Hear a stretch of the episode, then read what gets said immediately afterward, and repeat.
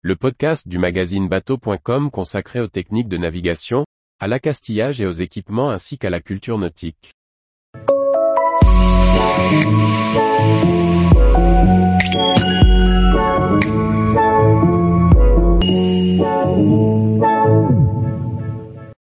Le 1000 sabord évolue, pour 2023 ce salon 100% occasion s'ouvre au bateau neuf. Par François-Xavier Ricardou.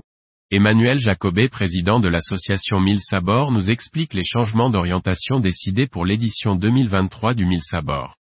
Ce salon qui se déroule le week-end de la Toussaint prend un tournant pour sa 39e édition.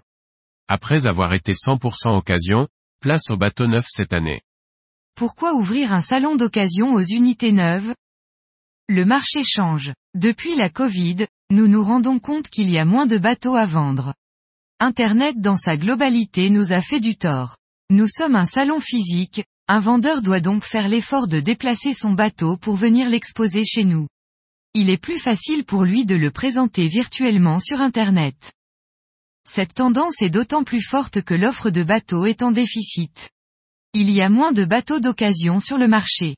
Cela est en partie dû à la production de bateaux neufs qui est perturbée et présente de gros retards de livraison. Du coup, Devant les délais de livraison, les acheteurs se rabattent facilement sur l'occasion, que ce soit pour les bateaux à voile comme à moteur. Quelle solution pour contrer cette tendance de fond? Face à cette situation, le Mille Sabord a entamé une réflexion depuis deux ans déjà. Il a été décidé d'exposer des bateaux neufs en plus de l'occasion.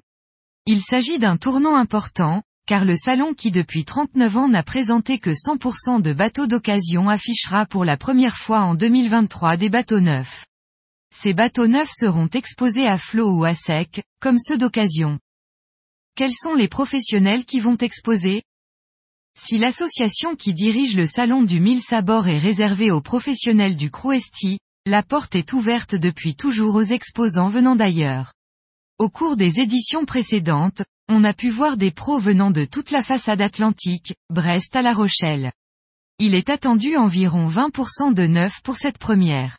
Ce sera l'occasion pour les exposants qui ne pourront pas bénéficier de la vitrine du Nautique de Paris, annulée cette année, de montrer leur gamme. Comment va se dérouler cette nouvelle édition?